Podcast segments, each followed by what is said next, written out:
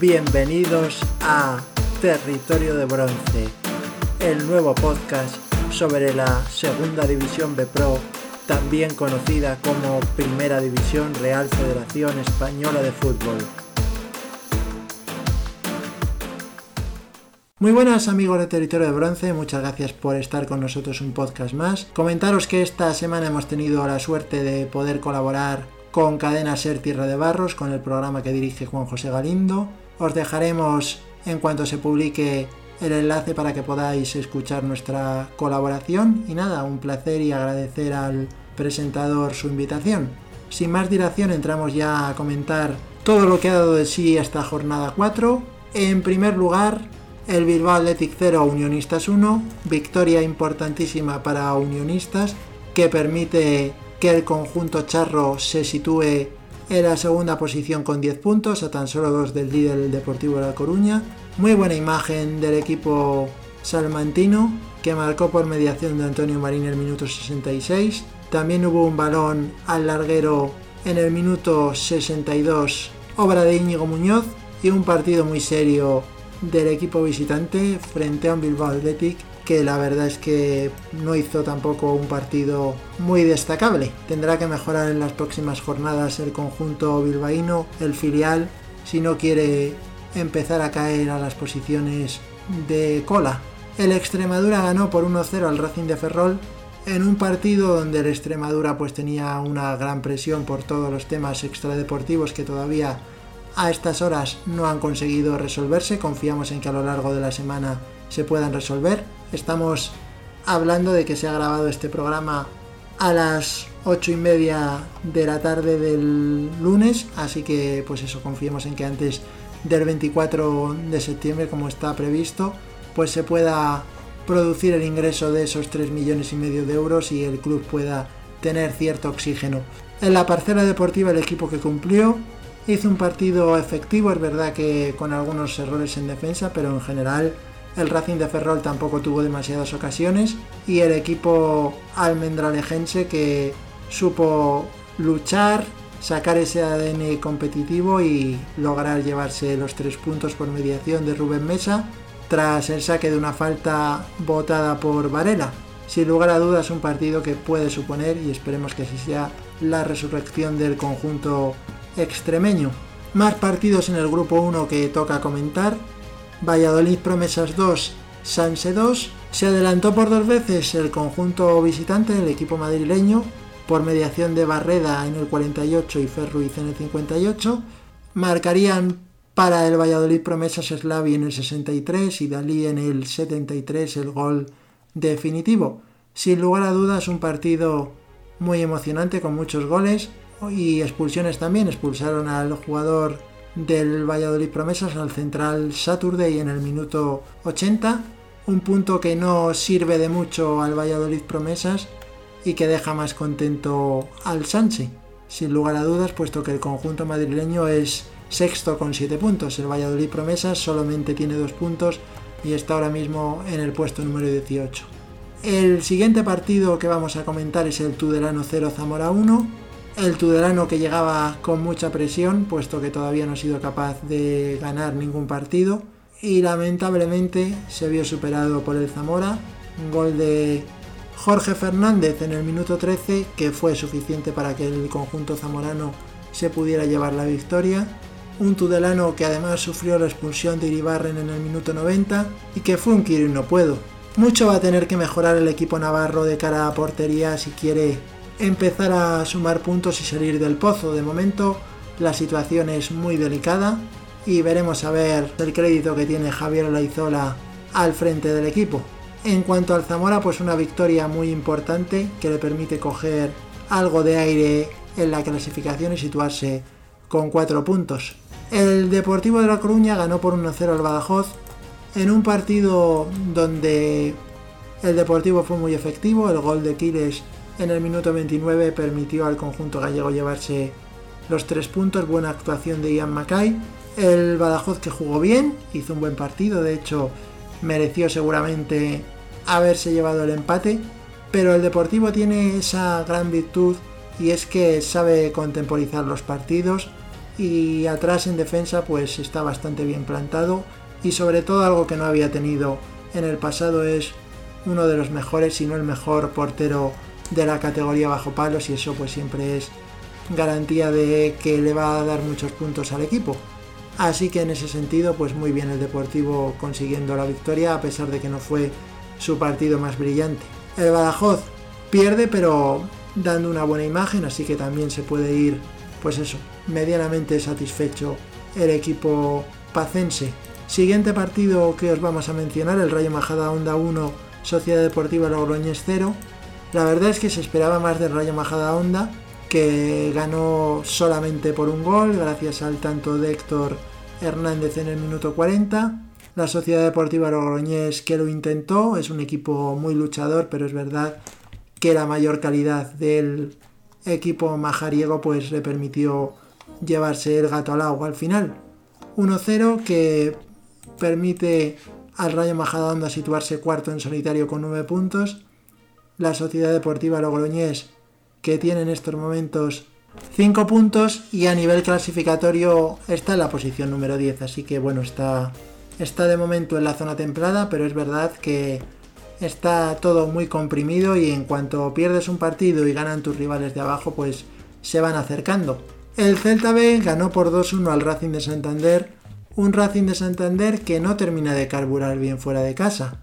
Y eso que se adelantó el conjunto entrenado por Guillermo Fernández Romo, por mediación de Álvaro Bustos en el minuto 8, pero le duraría muy poco la alegría al equipo santanderino, porque en el 10 Alfon empataba para el filial del Celta y en el minuto 57 llegaría el gol definitivo de Alex Martín, ese 2-1, que finalmente permitiría al equipo olívico llevarse los tres puntos. Es verdad que hubo tiros al palo de Álvaro Bustos en los minutos 20 y 62, pero a pesar de ello, pues la sensación del Racing es que todavía le falta terminar de coger un poco, como se suele decir, la dinámica que quiere el entrenador. Es un equipo que está construido para acabar en posiciones de playoff y a día de hoy pues parece que va a tener que mejorar bastante si quiere estar en los playoffs. En cuanto al Celta B, el equipo olívico que se sitúa séptimo con 7 puntos y ya ha demostrado que lo del Deportivo de La Coruña en la primera jornada fue un accidente. Dux Internacional de Madrid 3, Cultural Leonesa 2, sin lugar a dudas el partido más emocionante en este grupo 1, donde hubo de todo. Marcó Aaron Piñón para el Dux en el 16, empataba Mancebo para los locales en el 40. Pedro Empis se marcaba en propia puerta el 2-1 para la Cultural Leonesa. Buena Casa empataba en el minuto 80 y parecía que el 2-2 iba a ser definitivo, pero aparecería Álvaro Martín en el 90 para desatar la euforia entre la parroquia del Dux Internacional y permitirle llevarse los tres puntos al final. La Cultural Leonesa, que está en la posición 14 con 4 puntos, y el Dux Internacional, que también tiene 4 puntos, pero bueno, este resultado estamos seguros de que le va a permitir pues creer más en sus posibilidades y poder competir mejor a partir de ahora, puesto que es cierto que en las anteriores jornadas no había terminado de estar a buen nivel. La Unión Deportiva Logroñés ganó por 1-0 al Real Unión de Irún. Fue superior el Logroñés, marcó Duba en el minuto 34, pero es verdad que el partido del Real Unión de Irún tampoco fue malo, ni mucho menos. Hay que tener en cuenta que la Unión Deportiva Logroñés es un equipo que está construido para luchar por el ascenso y el Real Unión de Irún no, entonces en ese sentido creo que tampoco se pueden sentir decepcionados los Irundarras, que van novenos con 6 puntos, es cierto que han bajado un poco el nivel respecto a las primeras jornadas, pero bueno, en cualquier caso ha sido ante rivales de gran entidad. Y por cerrar ya nuestro repaso al grupo 1, el partido entre Talavera y Calabarra que terminó con empate a cero. El gran protagonista absoluto del encuentro fue Julio Iricíbar, que paró un penalti a un gol en el minuto 34, pero no solo eso, sino que tuvo varias paradas de mérito, una también al final del encuentro. Héroe del partido, porque sin él el Calahorra no hubiera sido capaz de sumar y estamos seguros de que si sigue estando a este nivel pues va a ser determinante para que pueda conseguir puntos el Calahorra en sus partidos tanto dentro de casa como en este caso fuera de casa. Veremos a ver lo que sucede de cara al futuro con el conjunto riojano, si es capaz de ganar en su campo, puesto que necesita ya empezar a puntuar de 3 en 3. Es verdad que un punto no es malo, y más en un estadio como el del Talavera, pero si aspira a la permanencia, pues tendrá que, que ir mejorando. En el grupo 2, ¿qué sucedió en el grupo 2? Pues el viernes la Unión Esportiva Costa Brava, que derrotaba por un gol a cero al Cornellá, gol de su metra en el minuto 90. El Cornellá se había quedado con uno menos desde el minuto 87. Y bueno, hay que reconocer que la Unión Esportiva Costa Brava luchando hasta el final. Es un equipo que sabe perfectamente cuáles son sus carencias y el tipo de fútbol que intenta realizar, con mucha presión. Y en este caso, pues le salió bien y consiguió ganar al conjunto catalán. Gracias a esta importante victoria, el equipo de la Costa Brava se coloca noveno con 6 puntos. El Cornellá está en el puesto número 15 con 3 puntos. El Club Deportivo Castellón perdió por 0-1 frente al Atlético Sanluqueño, frente al Atleti. En el minuto 89, un solitario tanto de Dani Huiza que sirvió al equipo andaluz para llevarse la victoria. No jugó mal el Castellón, pero es cierto que no estuvo acertado de cara a la portería contraria y eso pues se paga muy caro. El Atleti hizo un partido pues de esperar atrás al rival, intentar cogerle las contras, se supo defender bien y al final pues un meritorio triunfo que también fue en parte gracias al buen hacer de Ismael Falcón, el portero del Atlético Sanluqueño. A nivel clasificatorio, este partido implica que la Atleti es cuarta con 8 puntos, mientras que el Castellón está en el puesto número 16 con solo 3 puntos. Un equipo que viene de segunda división y que está ahora mismo en puestos de descenso. Va a tener que mejorar mucho el equipo castellonense, puesto que al margen de que el partido del otro día no fuera malo y tuviera mala suerte, aquí lo que cuenta al final es llevarse los 3 puntos. Veremos a ver lo que sucede en futuras jornadas y si es capaz de mejorar su rendimiento de cara a portería. El Andorra y Atlético Baleares empataron a 2 en un partido muy emocionante. Adelantaba Carlitos a los locales en el minuto 40, empataba Dioni en el minuto 54, Tior en el 70 marcaba el 2-1 para Andorra y Vinicius Tanque en el 85 empataba y ponía el 2-2 final. Partido vibrante entre ambos conjuntos que demostraron pues que son dos equipos de gran nivel. El Atlético Baleares es segundo con 8 puntos, mientras que el Andorra ocupa la posición número 13 con 5 puntos y está claro que es un equipo con mucho potencial puesto que el Baleares es de los equipos fuertes, así que tiene mérito este empate cosechado por el Andorra. Linares Deportivo 1, UCAM Murcia 2, el conjunto linarense que se adelantó en el minuto 3 por mediación de Chani, pero la segunda parte estuvo mejor el UCAM Murcia, goles de Mario Avenza y de Mollita de penalti. Un partido emocionante el que se vivió en el estadio de Linarejos, pero fue superior el UCAM Murcia. Va a tener que mejorar el Linares Deportivo el rendimiento y veremos a ver lo que sucede en próximas jornadas. Es verdad que el UCAM Murcia es uno de esos equipos potentes con buen presupuesto y una plantilla muy amplia, entonces pues entra dentro de lo posible que el Linares pueda perder este tipo de encuentros, pero bueno, en los próximos partidos tendrá que estar más acertado sin lugar a dudas, puesto que ahora mismo a nivel clasificatorio solo tiene dos puntos en Linares y está en la posición 19 y bueno, no es bueno que se vaya quedando rezagado. UCAM Murcia que sube hasta la quinta plaza con un total de 7 puntos. El Betis Deportivo perdió 0-1 frente al San Fernando, el partido de la resurrección del San Fernando,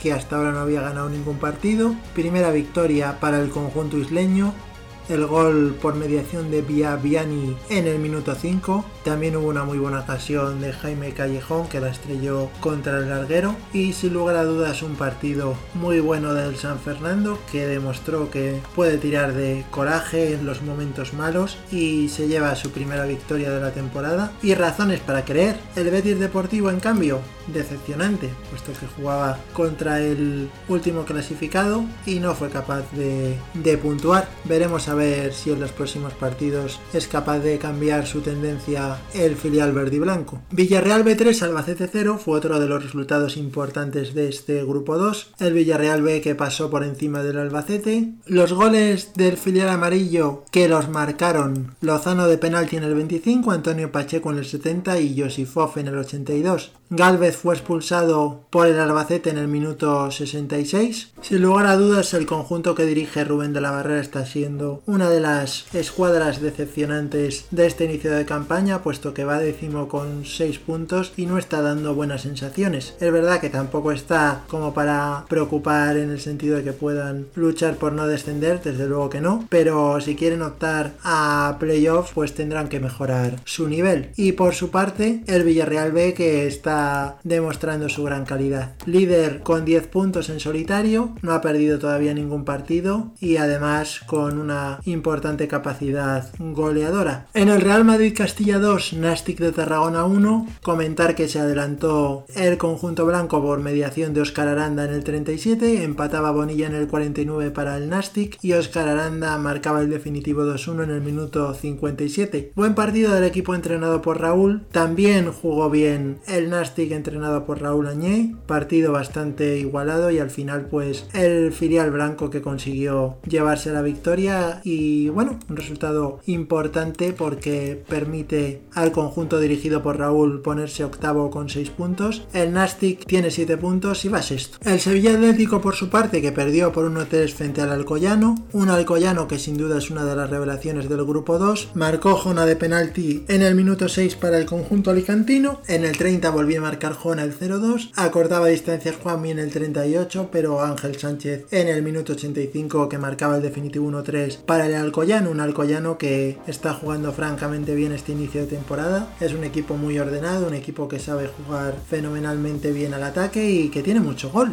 La verdad es que una gran sorpresa, agradable la del Alcoyano y poder verle en posiciones altas. Concretamente va tercero con 8 puntos, mientras que su rival en este partido, el Sevilla Atlético, que lleva solamente un punto y es el colista. Tendrá que reaccionar pronto el filial sevillista si no quiere empezar a quedarse descolgado. Sabadell 1, Barcelona 3, el derby barcelonés que terminó llevándoselo el Barcelona B. Es verdad que fue un partido muy igualado que perfectamente pudo acabar en empate, pero bueno, al final fue más efectivo el equipo dirigido por Sergi Baljuan. Goles de rodado para el Barça B en el 67 y en el 84, mientras que el empate del Sabadell lo marcaba Morgado en el 80 y ya en el minuto 86 con todo decidido marcaba Mateus Pereira el 1-3 definitivo. Después de este partido el Barcelona B toma algo de aire, se sitúa en la posición número 11 con 5 puntos y por su parte el Sabadell que está en zona de descenso, puesto número 17 con 3 puntos, un equipo que venía de la segunda división y que está siendo una de las decepciones de este inicio de temporada. Veremos a ver si es capaz de reaccionar. Y por último, el Real Balompié Calinense 0, Algeciras 4.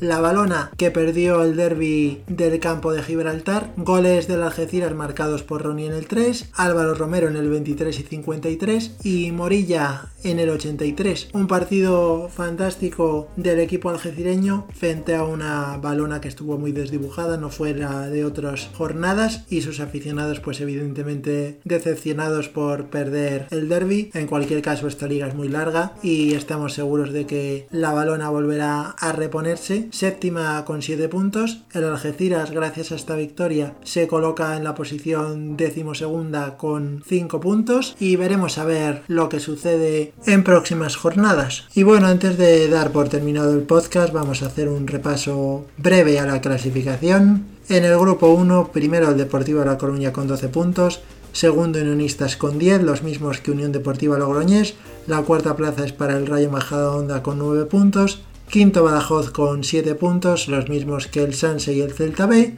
octavo Racing de Santander con 6, al igual que Real Unión de Irún, que es noveno, Sociedad Deportiva Logroñés ocupa en solitario la décima plaza con 5 puntos, Dux Internacional de Madrid que tiene 4 y hay una serie de equipos que también tienen idéntica puntuación que son Bilbao Athletic, Racing de Ferrol, Cultural Leonesa, Zamora, Extremadura y Talavera. Y abarcan entre la posición 11 del Dux y la 17 del Talavera. Con 18 puntos está el Real Valladolid Promesas, con 19 el Calahorra con 2 y cerrando el grupo el Tudelano con 0 puntos. Y en el grupo 2 la clasificación ha terminado como sigue a continuación. El Villarreal B primero con 10 puntos, el Atlético Baleares segundo con 8 puntos, los mismos que Alcoyano y Atlético Sanluqueño. UCAM Murcia quinto con 7 puntos, al igual que Nastic de Tarragona y Real Balompédica Linense. Real Madrid Castilla octavo con 6 puntos, noveno la Unión Esportiva Costa Brava también con 6 puntos y décimo Albacete con 6 también. Barcelona décimo primero con 5 puntos, al igual que Algeciras y Andorra. Décimo cuarto San Fernando con 4 puntos. El Cornellá décimo quinto con 3 puntos y hay varios equipos con esa puntuación que serían aparte del conjunto catalán el Castellón, el Sabadell, el Betis Deportivo y luego ya cerrando el grupo estaría el Linares Deportivo con 2 puntos y Sevilla Atlético en última posición con un punto. Bueno, este ha sido el repaso a la clasificación y ya con esto damos por terminado el podcast, no sin antes recordaros que tenemos una cuenta en Twitter arroba la primera red donde nos podéis seguir y publicamos todas las novedades sobre la categoría y también que hemos participado esta semana, como os decíamos al principio, del podcast en un programa radiofónico de Cadena Ser Tierra de Barros que dirige Juan José Galindo y os pondremos el enlace para que podáis escucharlo en los próximos días. Nada, sin otro particular, ya sabéis, buen fútbol, alegría y buen humor, cuidaros mucho amigos, un saludo.